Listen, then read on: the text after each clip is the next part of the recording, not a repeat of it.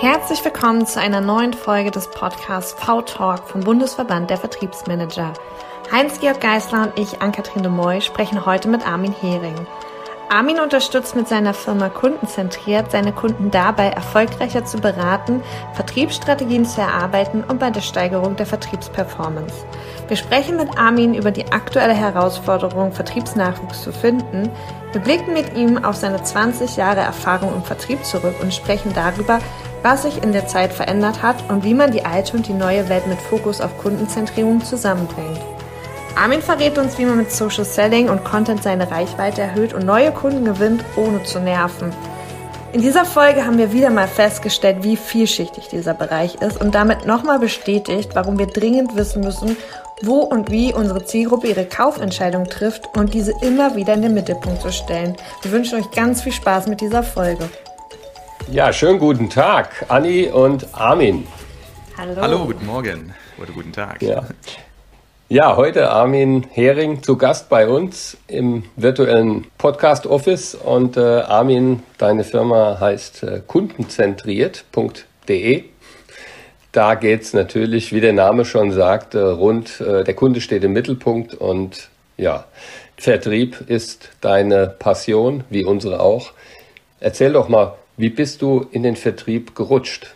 Ja, überhaupt. das ähm, wollte die kurze Version oder die lange? Nein, ich glaube eher die kurze Version. Also meine Mutter wollte ja früher, dass ich als Kind Orgelbauer werde.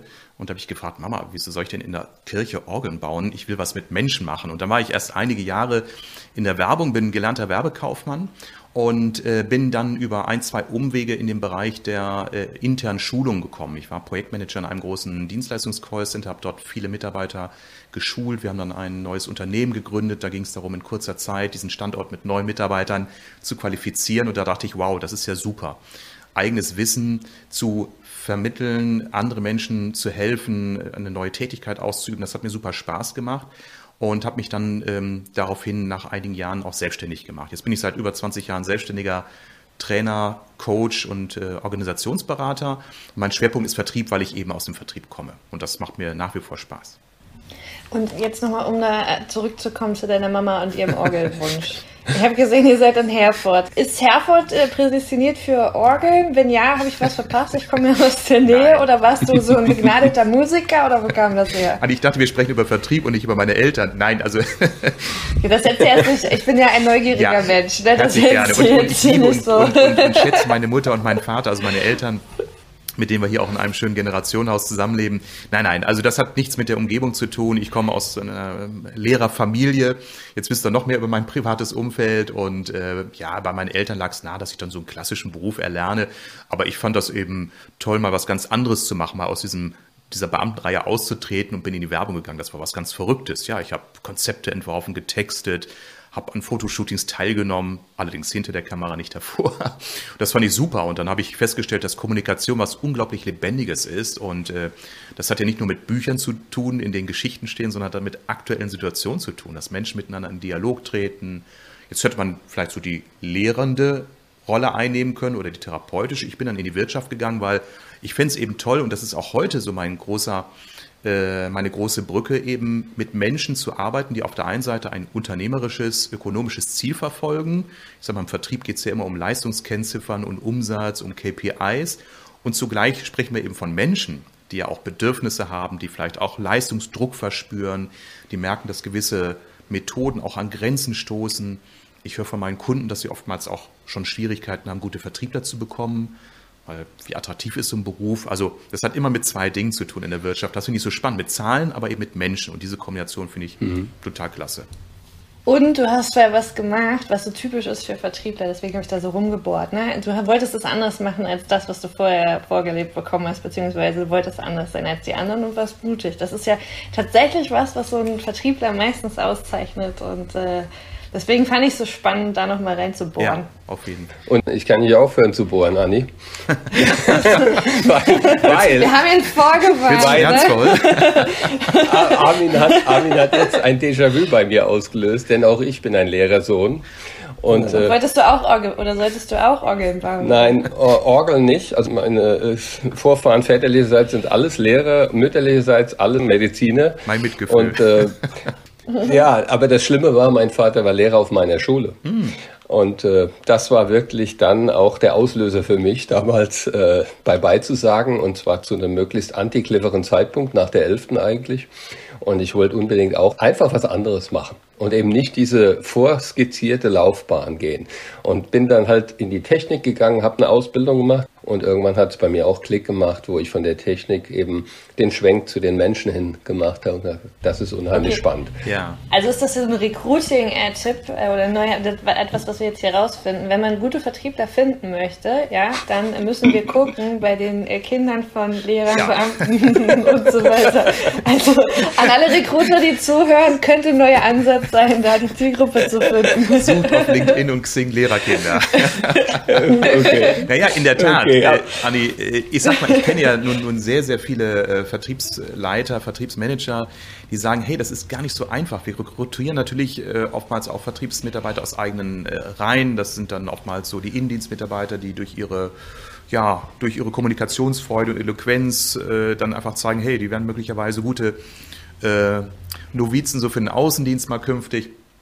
Aber es ist echt schwer, weil diesmal, ähm, äh, Georg, wir beide kennen das vielleicht von früher. Ich glaube, wir drei, also wir beide sind die Älteren hier in dieser Dreierrunde. ähm, wir kennen das auch von früher. Äh, da war der Vertriebsaußendienst für viele, gerade Männer, ein super attraktiver Job. Ne, da gab es einen Firmenwagen, da gab es eine Provision auf das Gehalt, da gab es dann irgendwann auch mal einen Laptop und noch später ein Handy. Das waren ja auch so Statussymbole und das war ja auch eine, ein Prinzip großer Organisation, gerade so der Versicherer, mit den Prämien, mit den Sachprämien, mit den Events, mit den Reisen.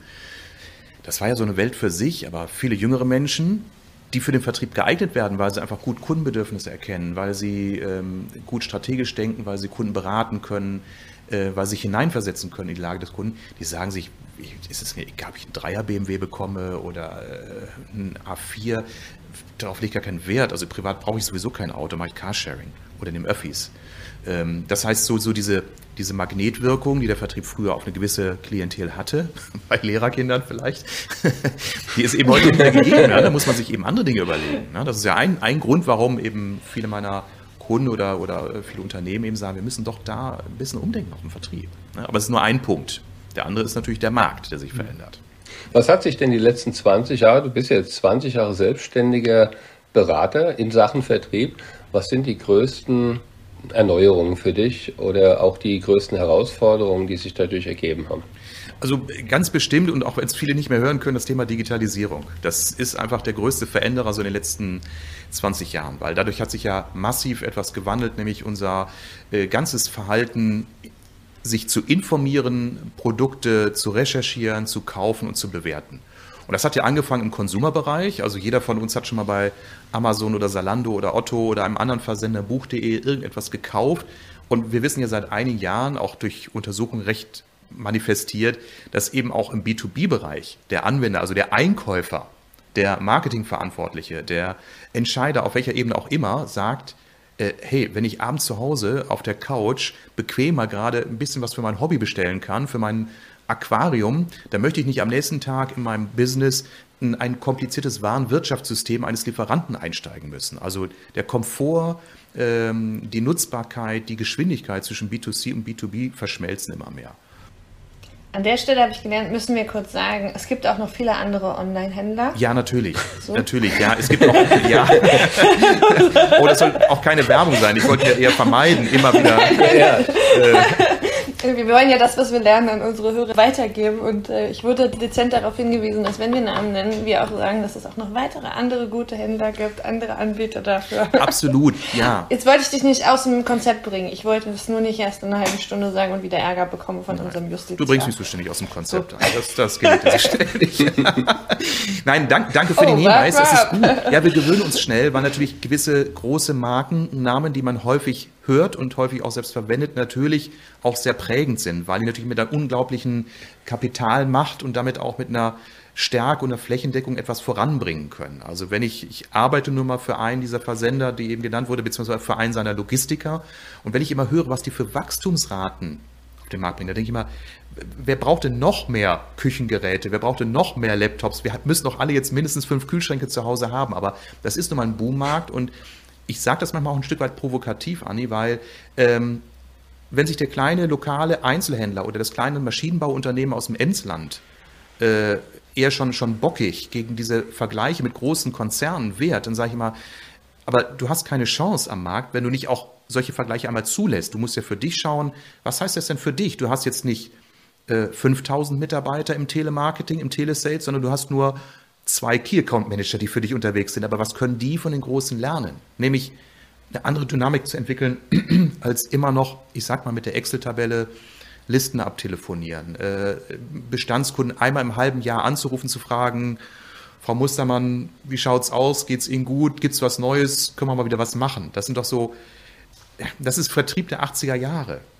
Immer mal wieder anklopfen. Wisst ihr, was ich meine? Ich meine, wir haben das früher gemacht.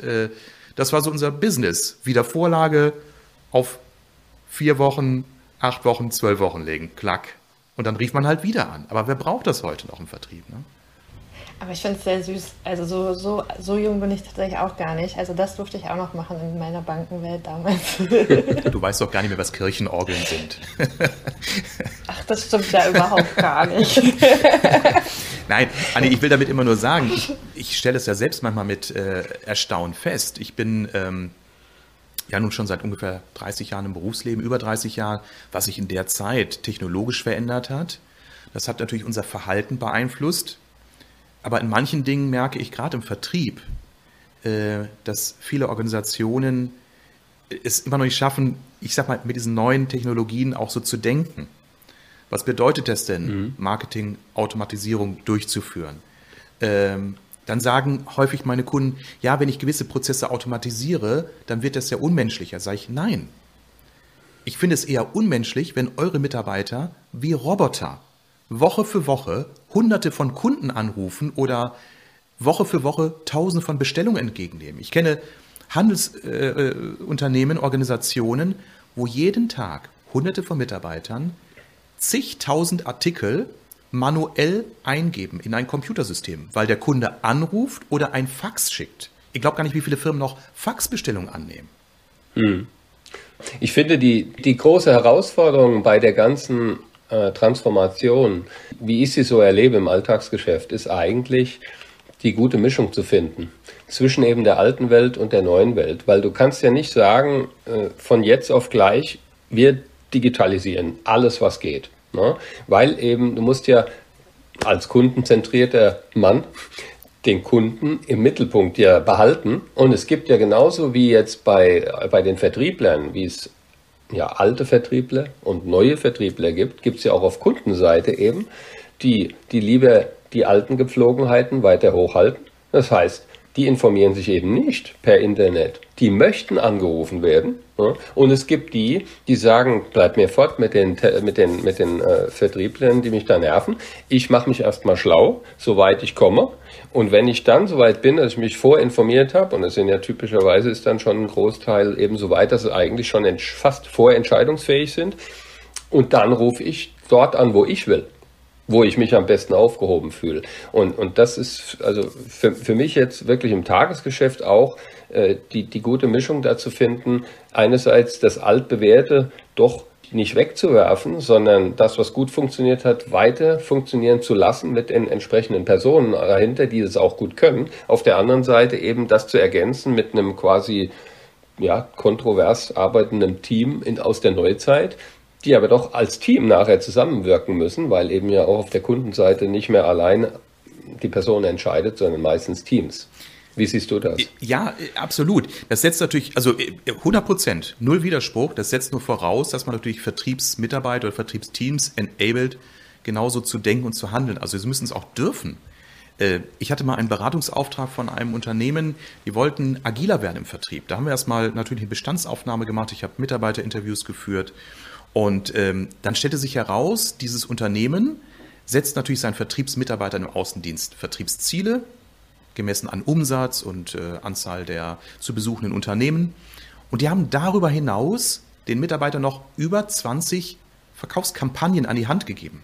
Ich glaube, 26 Kampagnen waren das für ein Kalenderjahr. Das heißt, alle 14 Tage mussten sie sich auf eine neue Kampagne einstellen. Das war Vorgabe vom Vorstand. Wir sollen natürlich bei so einem engen Korsett und solchen Druck von allen Seiten, ein Vertriebsmitarbeiter dann noch Entscheidungen treffen oder im Team überlegen, agil äh, überlegen, hey, genau diese vier, fünf Kunden, die sprechen wir klassisch an, für die machen wir Präsentationen vor Ort, aber die hier, die anderen, da machen wir mal digitale Events. Den, die Luft hatten die gar nicht zum Atmen. Die waren nur am Abarbeiten. Ja, da mhm. fällt mir diese Grafik ein. Es gibt so, so eine schöne Karikatur von äh, so einem Wikinger-Schiff, wo der, der, der Wikinger-Häuptling sagt, Leute, setzt die Segel, Wind kommt auf und die, die Leute sitzen an den Rudern und sagen, keine Zeit, wir müssen rudern.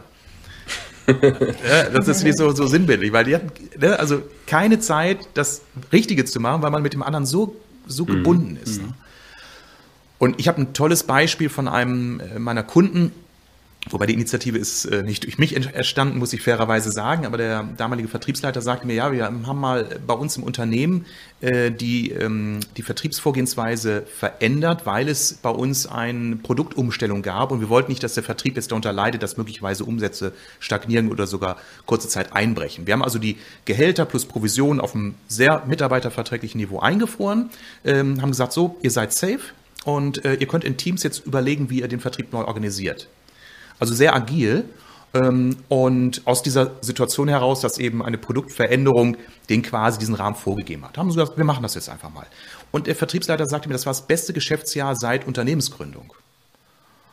Und ähm, ja, dazu muss man aber auch mal als Unternehmer loslassen können von den alten Prinzipien, sich auch einfach mal trauen zu sagen, gut, wir nageln jetzt mal nicht jeden auf sein Quartalsziel fest, sondern geben da auch mal einen zeitlichen und auch einen wirtschaftlichen Puffer vor und sagen, wir erlauben euch mal auch im Zweifel Fehler zu machen. Hey, ist okay. Fehler sind Feedbacks. Das ist eine alte Formel aus, aus, ähm, aus dem Thema Feedback-Regeln. Ne?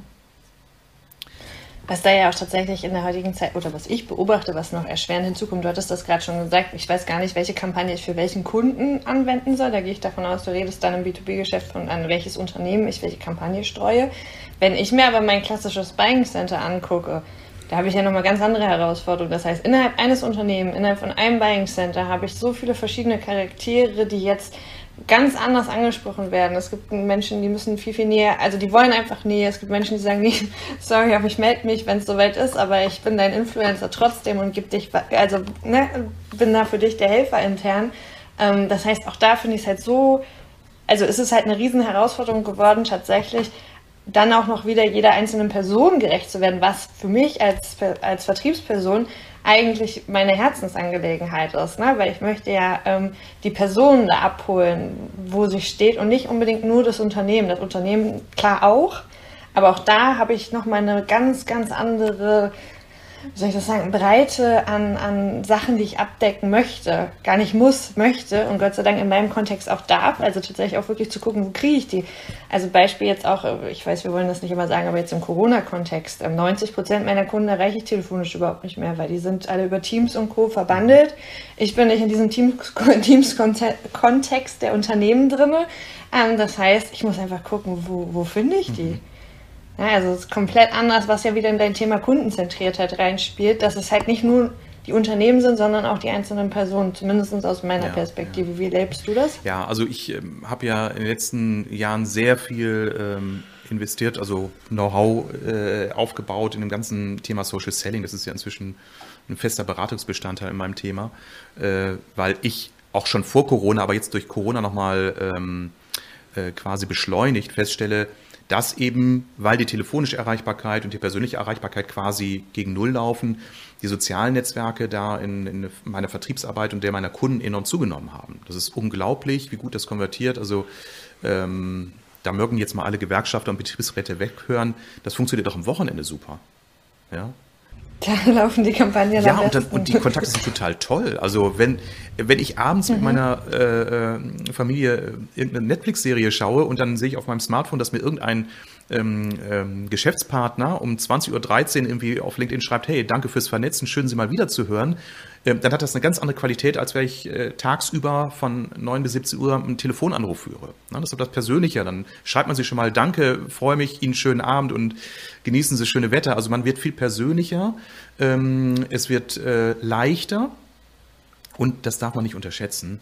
Ich habe damit auch eine ganz andere Reichweite. Also ich baue äh, mir als einzelner Vertriebler oder in meinem Fall als Selbstständiger, als Unternehmer ein Netzwerk auf von 1000, 2000 potenziellen und bestehenden Kontakten und Kunden, die ich auch wirklich pflegen kann. Also nicht mit jedem Einzelnen, aber natürlich mit hier und da ein Postbeitrag, da mal eine Nachricht, hier mal ein Kommentar. Und es ist unglaublich, äh, welcher Vertrauenszuwachs dadurch entsteht. Und ich muss die Kunden nicht mehr nerven. Das ist ja das Schöne. Ich nerv die nicht mehr, indem ich alle vier Wochen anrufe, frage und kommen wir zusammen.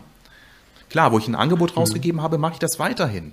Und es gibt auch Kunden, denen trete ich auf die Füße und denke, der Herr X, der hat mir seinen Schmerz ausführlich beschrieben. Der hat gesagt, er will was verändern. Jetzt habe hab ich ihm Konzept vorgeschlagen, jetzt meldet er sich nicht. Natürlich gehe ich dem auf den Wecker. Das sage ich dem auch. Ich sage, Herr Mustermann, ich gehe nicht auf den Wecker, aber äh, Sie hatten Zahnschmerzen und wollen sich jetzt nicht auf den Stuhl setzen. Das geht nicht. Das sage ich natürlich mit Wertschätzung und Humor. Aber das ist natürlich eine tolle Form, um nochmal im persönlichen Dialog zu treten. Am Telefon, Zoom-Konferenz und vielleicht auch steige ich auch irgendwann mal wieder in den ECE und fahre mal wieder zu Kunden. Das wäre toll. Aber ansonsten habe ich ein super äh, Netzwerk über, über, die, die, über LinkedIn, über Xing und das hat so einen Flow, das ist Wahnsinn. Und ich nerve niemand mehr. Die sind mit mir im Kontakt.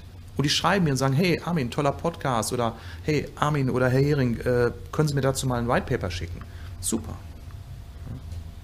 Du hast da ja auch dieses Messephänomen, was ich so faszinierend finde. Also ähm, damit meine ich, wenn du auf dem Messestand keiner, keiner steht da, dann kommt auch keiner oder auf dem Flohmarkt oder so. Ne? Aber sobald da so zwei, drei Leute sind und sagen, okay, alles klar, das ist irgendwie spannend, dann kommen die anderen und wollen auch gucken, was ist denn da, weil wir haben ja Angst, was zu verpassen. Und ähm, ich finde, das kann man auf LinkedIn und Co. auch super cool ähm, beobachten.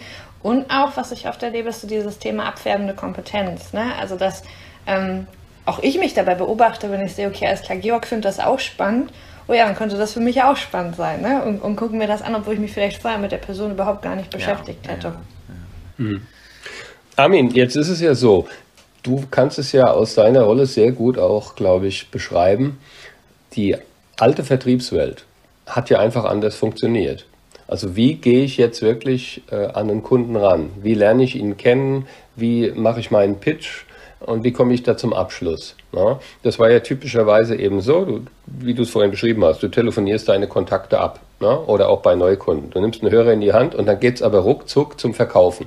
Und beim Social Selling ist es ja nun eben eigentlich komplett anders. Du, du willst nicht nerven, du willst dich vernetzen mit geeigneten potenziellen Kunden oder auch Partnern oder Lieferanten und äh, kommst erstmal in eine Nähe, die angenehm ist, streust viel Content, also einfach hilfreiche Inhalte, die den anderen Mehrwert bieten, ohne dafür Geld zu verlangen. Und erst in einer weitergeschalteten Stufe kommt es dann wirklich zu potenziellen Verkaufsgesprächen. Und interessiert mich mal deine Erfahrung. Wie viel Prozent, wenn du jetzt eben Kunden von der alten Welt in die neue mitnimmst, wie viel Prozent der Vertriebler, die die alte Schule sind, sage ich mal, schaffen es, diesen Schwenk hinzubekommen? Und wo sagst du, ist es vielleicht doch besser, lass die mal ihren Bekannten von mir aus Key-Account-Vertrieb machen, den sie Jahrzehnte gemacht haben, weil da sind sie einfach am besten und die tun sich halt schwer jetzt mit dem Social Selling. Ähm, und, und äh, ja, wie oft ist es dann besser, einfach ein disruptives Team aufzubauen mit jungen Leuten vielleicht, die sich dann wirklich um das Social Selling fokussiert kümmern? Das ist schwer abzugrenzen, Georg, weil ähm, es gibt ja verschiedene Untersuchungen, Trendbarometer, die sagen, Trendthema Nummer eins ist Digitalisierung im Vertrieb. Äh, nur die Frage ist mal so, welche Stichprobe nimmt man da? Jetzt bin ich auch kein Statistiker. Aus dem Gefühl würde ich sagen, Georg, äh, dass auch gar nicht, ähm, also aus dem Gefühl würde ich sagen, dass sich ähm, die Hälfte der Vertriebsbereich, Vertriebsorganisation und Vertriebsverantwortliche mit modernen Vertriebsformen wie äh, Sales Enablement, Social Selling, agiler Vertrieb beschäftigen. Also ernsthaft beschäftigen. Nicht nur, dass sie sagen, oh, ist toll und mal auf dem Marketingclub, äh, auf Event äh, applaudieren, sondern wirklich sich damit auseinandersetzen, wie können wir das bei uns äh, integrieren, unsere Vertriebsprozesse. Ähm, und man muss dazu sagen, es ist ja auch gar nicht für alle Vertriebsbereiche gesagt, dass das die beste Wahl, äh, die beste Werkzeugwahl ist. Es gibt ja auch Vertriebe, die funktionieren nach wie vor hervorragend in der klassischen Form.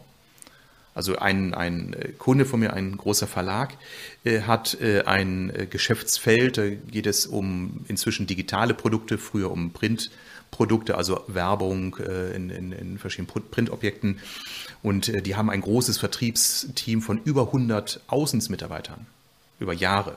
Die besuchen nach wie vor jetzt natürlich unter Corona-Zeiten sehr stark auch äh, ergänzt durch, durch Zoom-Meetings. Wir suchen eben kleine und mittelständische Unternehmen, den klassischen äh, Stopp! Ja? Es, es, es könnte auch ein MS-Teams-Meeting sein oder eines einer anderen. Ach, Entschuldigung, ich habe wieder einen Namen genannt. Entschuldigung, da müssen wir so, so einen Piepton überlegen. oder iServe, okay, auch mal um ein deutsches Unternehmen zu nennen. Das, ähm, ja, ja, aber das zeigt, wie schnell Vertriebler lernen. Ja, ja, genauso. Ich nehme ja, ich, ja, ich nehme ja auch, ich nehme ja auch ein Tempotuch fürs Naseputzen und auch da bin ich ja schon in dieser Markenfalle. Entschuldigt bitte. Ähm, okay, sorry. Ja, ähm, also die haben nach wie vor natürlich bei dieser Zielgruppe KMU, also Handwerksbetriebe, Arztpraxen, Einzelhändler, eine große durch Marktdurchdringung durch den klassischen Außendienst. Das wird auch in den nächsten Jahren so bleiben. Ähm, und ich kenne andere Branchen, die äh, mischen hervorragend. Auch im Social Selling sage ich, mischt die, die, die Vorgehensweisen.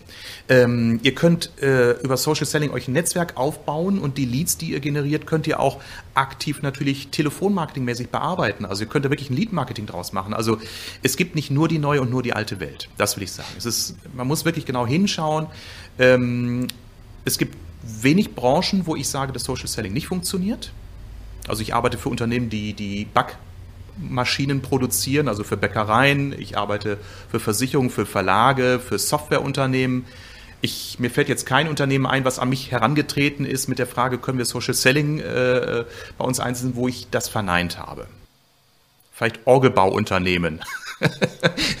ja, wobei auch da weiß ich gar nicht, ob das nicht vielleicht auch so funktioniert. Und dann ist halt immer die Frage, weil Social Selling ist so wie die Digitalisierung. Ne? Das ist so ein Wort, was für vieles genutzt wird theoretisch könnte ich ja Social Selling auch für Influencer Marketing und Co. benutzen, ne? wo ich dann wieder sage, okay, alles klar, das funktioniert wirklich auch überall und, und auch im B2C-Geschäft. Was ich da so spannend finde, warum ich dann angefangen habe, mich für Social Selling zu beschäftigen oder mit Social Selling zu beschäftigen für B2B ist, ich habe ein kleines Seifenlabel.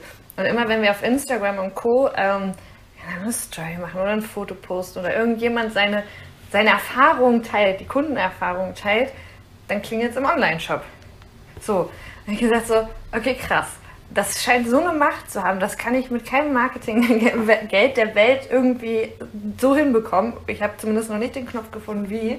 Ähm, und habe überlegt, wie kann ich es ins B2B-Geschäft übertragen. Ne? Und da ist es ja eigentlich nichts anderes, weil es super wertvoll, wenn ein Kunde ähm, begeistert davon erzählt, ähm, was unsere Erklärfilme am Ende des Tages bei denen bewirkt haben. Und das zu nutzen und diese Macht zu nutzen, ähm, weil das kann ich als Vertriebler noch hundertmal erzählen. Das ist eine ganz andere Wirkung, wenn der Kunde sagt, jo cool, ähm, beim Armin äh, die, das Gespräch oder das Training, das hat mir so viel gebracht, das Webinar ist mega ähm, an der Stelle das zu nutzen. Deswegen finde ich es immer so schwierig, wo hört Social Selling auf und wo fängt, fängt es am Ende des Tages an, weil viele, mit denen ich spreche, die, die gehen halt davon aus, okay, Social Selling ist Corporate Influencer, ähm, ist eine Person, die das macht. Wo hast denn du die Abgrenzung? Oder gibt, siehst du es ähnlich und sagst, okay, nee, das ist so breit, das ist so ein, so ein Allmachtswort? Äh. Es, genau, es, es, es sind so fließende Grenzen. Also ich persönlich grenze mich mit meinen Leistungen ab, weil ich merke, äh, das ist ein so vielschichtiges Thema. Also ich sage beispielsweise für mich, ich bin Experte für kundenzentrierten Vertrieb und biete unter anderem Beratung für Social Selling an auf Business-Plattformen. Ähm, mhm. So, wenn dann die Frage auftaucht, wie ist das mit TikTok, dann äh, merke ich schon allein durch diese Medienvielfalt und die Entwicklung. Ich habe gestern gehört, dass sich bei Facebook-Gruppen in den letzten Monaten auch wieder einiges getan hat. Das heißt, ich könnte mit dem Wissen von vor einem Jahr heute auch gar nichts mehr anfangen. Deswegen ist es ein reiner Selbstschutz zu sagen, ich mache das nur für zwei, drei Kanäle und in dem, dem Bereich, im B2B-Bereich, weil das übersteigt echt das, die, die, die, den Wissens, also die Fähigkeit, Wissen zu erlernen, erwerben für eine einzelne Person. Da müsste ihr meine Tochter fragen, die übrigens äh, sich ihre Kaufentscheidung von Instagram-Influencern holt. Ja? Die würde niemals einer Bewertung eines Online-Shops folgen, sondern die kommt dann auf mich zu, weil sie noch nicht volljährig ist, muss ich dann mit meiner Kreditkarte ihre Dinge bestellen. Und sage ich mal, wieso willst du diese Kopfhörer haben? Ja, die Influencerin XYZ, das ist dann irgendeine 20-jährige junge Frau, die in Dubai lebt, die hat die empfohlen. Die sagt, das wären die besten. Ich sage, wenn die das sagt, dann werden die wohl so gut sein.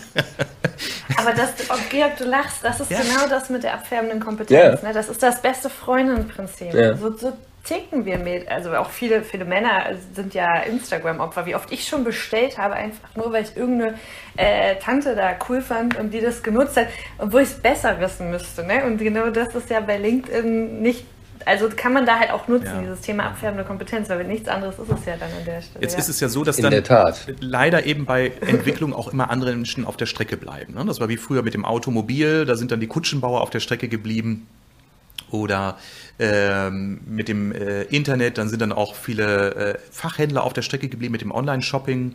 Ähm, nur ist es ja auch erschreckend. Ich kann mich noch erinnern, vor Ewigkeiten, das ist bestimmt auch schon eine 20 Jahre her, brauchte ich für, ähm, für Seminare eine Videokamera, um so Rollenspiele aufzunehmen. Da bin ich in ein Fachgeschäft gegangen. Ich habe gesagt, ich gehe bewusst ins Fachgeschäft und nicht zu einem der großen Elektronikketten. Ich nenne den Namen jetzt bewusst nicht. ähm, und dann hatte dieser Händler zwei Videokameras und zeigte mir die recht lieblos. Ich sage, haben Sie noch weitere Modelle? Würden Sie mir die empfehlen? Ja, ja, Sie können jetzt die nehmen für, ich sag mal, 600 Euro und die für 800 Euro beispielsweise. Ja, ich sage, was spricht jetzt für die eine, für die andere? Ja, die hat jetzt noch ein paar Funktionen mehr. Ja, gut, da ist natürlich dann mein Bedürfnis als Kunde an Beratung natürlich überhaupt nicht erfüllt. Und ich glaube, jeder könnte unendlich viele diese Geschichten erzählen. Und selbst wenn der Mann es gewollte, der hätte es gar nicht leisten können, weil ich sage mal, ein kleiner Händler kann sich ja nicht hunderte von Videokameras ans Lager legen, um die dem Kunden zu präsentieren, geschweige denn dann auch noch die Produktgenauigkeit, äh, die Pro Produktspezifika alle kennen. Das heißt, der ist ja schon, äh, ich sag mal, am Limit. Was könnte er anders machen? Vielleicht könnte auch er dann digital mit Allo kombinieren.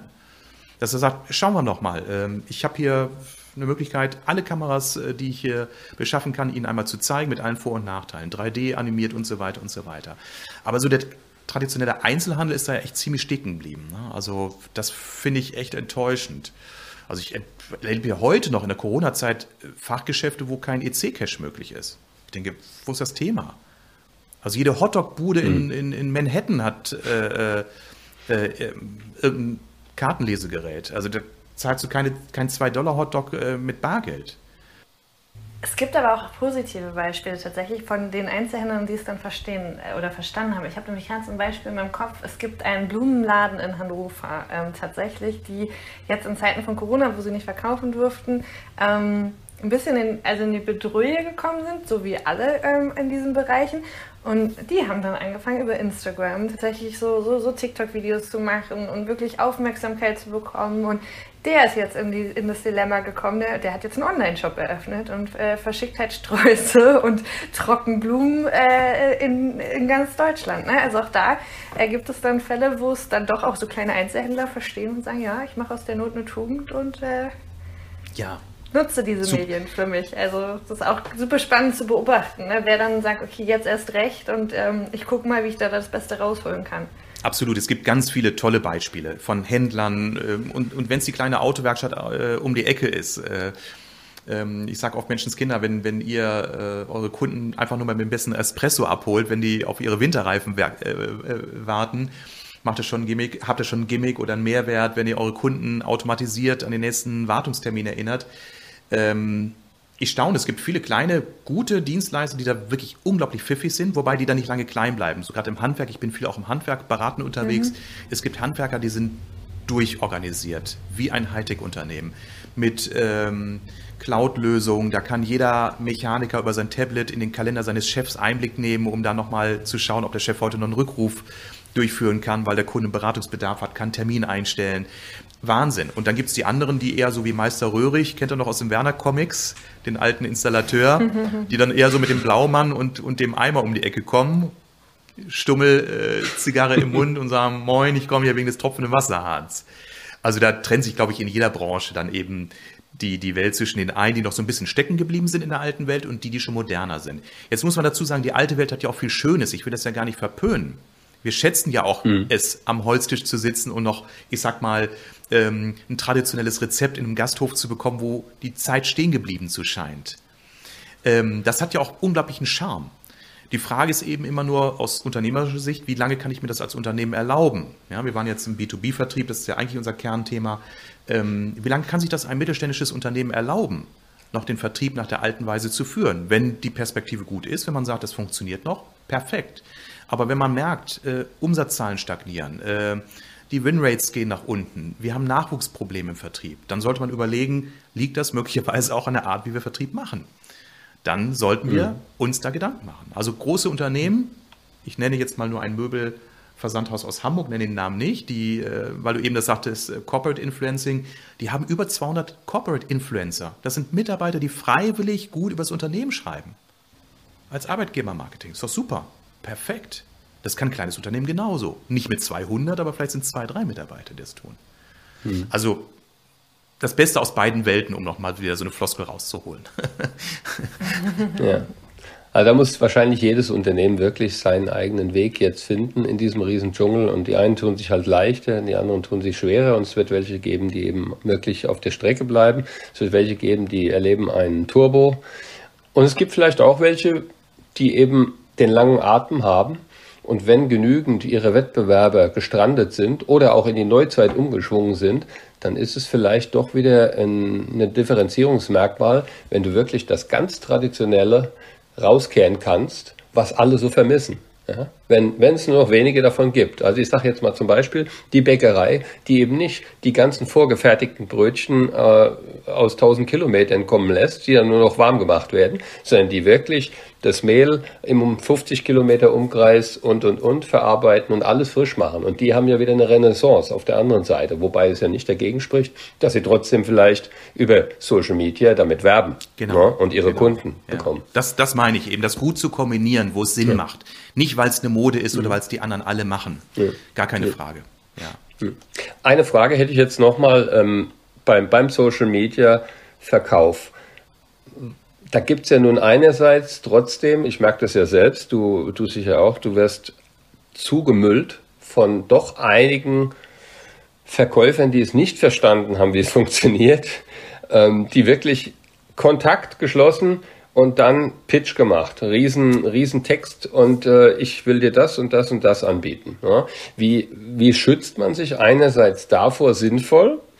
Ähm, beziehungsweise verliert auch nicht die Lust daran am Netzwerken äh, mit, mit anderen. Und zum Zweiten, wenn du mit echten Top-Voices dich vernetzt, also oder auch der Top-Ebene auf äh, von mir aus LinkedIn oder anderen Kanälen, die alle sehr, sehr wenig Zeit haben. Ja, die machen es ja dann so, entweder haben sie einen Bot installiert, hoffentlich nicht zu viele, weil das mag ich nicht so, wenn die mit mir reden. Ähm, oder, oder sie, äh, du schreibst was und läufst total ins Leere und bekommst keine Antwort. Was, was sind deine Ratschläge für diese speziellen Fälle? Also das erleben wir, glaube ich, alle, wenn wir auf den äh, sozialen, in den sozialen Medien unterwegs sind, die diese jungen Coaches und Berater, die einem alle dann durch einen, einen Verkaufsfunnel dann jagen. Ich glaube, das ist, muss man einfach ein bisschen aussetzen, aussitzen das ist so wie früher die Hauswurfsendung, das hat ja auch radikal abgenommen. Ja, früher hatten wir immer die Briefkasten voll mit irgendwelchen Prospekten von Gartencentern und Reifenhändlern. Das hat ja auch abgenommen. Das, da kann man sich kaum gegen wehren, da kann man Aufkleber auf den Briefkasten machen. Du kannst jetzt bei, in deinem E-Mail-Programm kannst du deinen Spam-Filter nochmal erhöhen, aber in den digitalen Netzwerken, ich glaube, das wird sich mit der Zeit auch erledigen, weil denen geht irgendwann auch die Puste aus, weil sie merken, dass das wird auf Dauer nur bedingt funktionieren. So, so eine Welle gab es auf Facebook und momentan ist diese Welle eben sehr stark auf LinkedIn wie ich wahrnehme. Ich habe gerade so ein Bild, Bild in meinem Kopf, wie wir jetzt ab, ab sofort alle äh, hier so, so ein Disclaimer haben oder so ein Banner haben, äh, bitte keine Postwurfsendung. Ja, genau. Bei LinkedIn. Also das wird, sich, das wird sich ein Stück weit aber bereinigen mit der Zeit, weil das ist ja auch Zeit, zeitaufwendig und wenn da nicht die Erfolge sich einstellen, an die ich dann eben auch nicht glaube, dann wird sich das ein Stück weit relativieren. Auf der anderen Seite fragst du, Georg, wie kommt man an diese äh, hochkarätigen Entscheider? Das ist auch über die sozialen Netzwerke extrem schwer. Und jetzt kann man nur eines äh, hoffen, dass sie äh, auf jeden Fall deine Postbeiträge ab und an wahrnehmen. Ja, äh, dass du allein durch die Tatsache, dass du präsent bist, bei den Menschen in irgendeiner Weise zumindest einen Anker setzt. Ähm, mehr kannst du nicht machen. Also wer als äh, Vorstand telefonisch nicht zu erreichen ist, auf deine E-Mails nicht reagiert, der wird auch auf deine LinkedIn-Postbeiträge nicht reagieren. Ist doch ganz klar. Aber möglicherweise nimmt er dich wahr, weil er einfach mal ab und zu zwischendurch durchscrollt, weil irgendein Management-Meeting langweilig ist, dann guckt er mal ganz kurz durch seine Feeds und sieht dich da irgendwo. Und manchmal, es gibt diesen Effekt, dass allein nur dadurch, dass du sichtbar wirst, ein Vertrauenszuwachs entsteht. Also einfach, wenn du nur mal in die Kamera winkst, hat das schon Effekt und darauf kannst du hoffen. Also ich habe es schon an, ich habe es immer wieder erlebt, dass auch Unternehmen, die ich schon abgeschrieben habe und Entscheider nach Jahren auf mich zugekommen sind, gesagt, Herr Hering, Wir haben gerade heute über Sie gesprochen. Äh, wir wollten Sie nochmal ansprechen, ob Sie uns in dem Thema unterstützen können. Da denke ich, wow, super. Also es hat dann auch Sinn gemacht, mit den Personen vernetzt zu bleiben, auch wenn sie eben nicht aus dem Schatten daraus treten. Dranbleiben. Das ist ein gutes Stichwort. Also, weil tatsächlich wir fragen ganz oft unsere Interviewpartner, was machst du, um dich zu motivieren? Und gerade wenn du äh, doch etwas längere Zyklen hast, ähm, am Ball zu bleiben, beziehungsweise nicht den Spaß im Vertrieb zu verlieren. Ja, ja. Du brauchst natürlich auch ein paar Wins, die auch mal schneller kommen. Also so, so ein Quick-Win zwischendurch ist auch wichtig. Ne? Also das, glaube ich, kennt jeder von uns. Also ich, ich habe einen recht gut funktionierenden Funnel für mich. Also ich äh, zeige mich in den, in den Business-Netzwerken, ich poste, ich habe einen Podcast, ich mache ab und an Webinare. Und aus diesen Webinaren, da entstehen, also kostenlosen Webinaren, da entstehen echt wirklich konkrete Anfragen. Und ähm, das ist so meine Motivation und, und äh, dann mache ich weiter und denke ich, wow, super. Dann frage ich mich immer nur, warum machst du nicht mehr Webinare? Gut. Ja, dann erübrigt sich ja quasi die Frage an dich, ob unsere Zuhörerinnen dich kontaktieren dürfen, um sich mit dir weiter auszutauschen und wo sie das dürfen. Vermutlich ist das jetzt eine Selbstverständlichkeit. Gerne, gerne. Gerne in den beiden bekannten Business-Netzwerken, da bin ich am meisten unterwegs. Und äh, am besten vernetzend, dann äh, bekommen auch alle mit, wann ich mal wieder ein schönes kostenloses Webinar anbiete. Kleiner Werbeblock. Du hattest vorhin eingangs ja auch erzählt, dass du äh, jetzt in der Zukunft ein Webinar zum Social Selling äh, geben wirst. Darf ich das mit in die Shownotes packen für die Leute, die jetzt zum, zum Social Selling hatte ich gerade ein Webinar, da wird es auch noch eins geben im zweiten Halbjahr. Jetzt wird es im Mai äh, sogar eine kostenlose Webinarreihe geben zum Thema agiler Vertrieb. Agiler ja, Vertrieb, ja. das ist meine Da werden wir auch natürlich einen, einen Blick, also einen Blicklicht werfen auf das Thema Social Selling, das ist ja miteinander verknüpft, aber die Klammer ist eben agiler Vertrieb und da sprechen wir dann über Methodik, über Scrum, über Social Selling, über Kundenzentrierung. Äh, ja, für Vertriebsverantwortliche okay. spannende Workshop-Reihe, gratis und ähm, mache ich mit einer Kollegin zusammen, mit der Dr. Miriam Sasse, die ist Agile Coach. Da glaube ich, immer eine gute Kombination aus zwei Kompetenzfeldern. Sehr Super. cool. Dann packe ich das nämlich mal mit in die Show Notes für alle, die es interessiert, dann noch mehr äh, zu erfahren und dich auch mal live zu erleben. Ja, vielen Dank für die Möglichkeit. Ja, dann ganz herzlichen Dank, Armin, dass du heute bei uns warst und so ja, tief in die, in die Welt des Social Sellings entführt hast. Sehr gerne. Hat Spaß und gemacht mit euch. Wir wünschen dir alles Gute und let's keep in touch, as always. Auf jeden Fall. Danke euch und bis bald. Was ist denn den jetzt hergeholt? Wir enden mit einem schlechten Spruch. Tschüss, Armin. Ciao. Tschüss. Das Bootcamp von Armin findet ihr wie versprochen in den Shownotes oder unter www.kundenzentriert.de. Start ist der 4. Mai, also noch fix anmelden, wenn das Thema spannend für dich ist. Wie du ja weißt, steht der Monat April im Verband der Vertriebsmanager unter dem Thema geänderte Kundenanforderungen. Nächsten Mittwoch, den 21.04., spricht ein Förderpartner des Verbandes, Tom Cosworth von Contrary Miller Heimann, zum Thema Sales Enablement mehr Evolution als Revolution. Und den Mittwoch darauf, den 28.04., darf ich auch wieder mal was mit euch teilen. Und zwar geht es in meiner Session um das Thema Der Content zählt, Keep it short and simple, Informationen treffsicher und nachhaltig im Gedächtnis der Zielgruppe verankern. Wir freuen uns sehr darauf, euch persönlich kennenzulernen und auf eine rege Diskussion. Bis dahin bleibt gesund, Anni und Schorsch.